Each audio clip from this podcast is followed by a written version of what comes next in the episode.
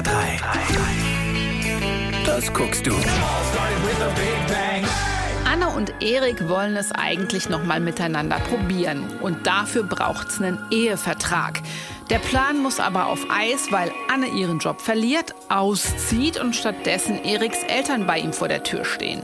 Aber die muss aber richtig eine von Latz knallen, diesen Wohnungsbau spännern. Was ist denn passiert?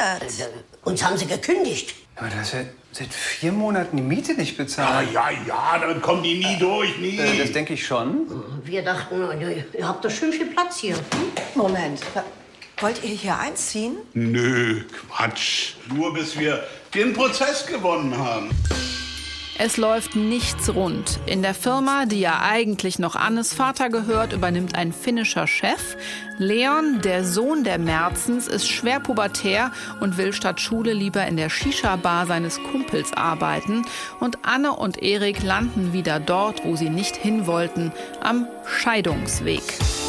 Auch ganz ohne Corona regiert hier das Chaos. Schnelle 20 Minuten pro Folge, zauberhaft gespielt, mit allem, was zu einem chaotischen Familienleben dazugehört. März gegen März ist lecker für zwischendurch und macht Spaß. Von zehn möglichen Stullen vergebe ich acht.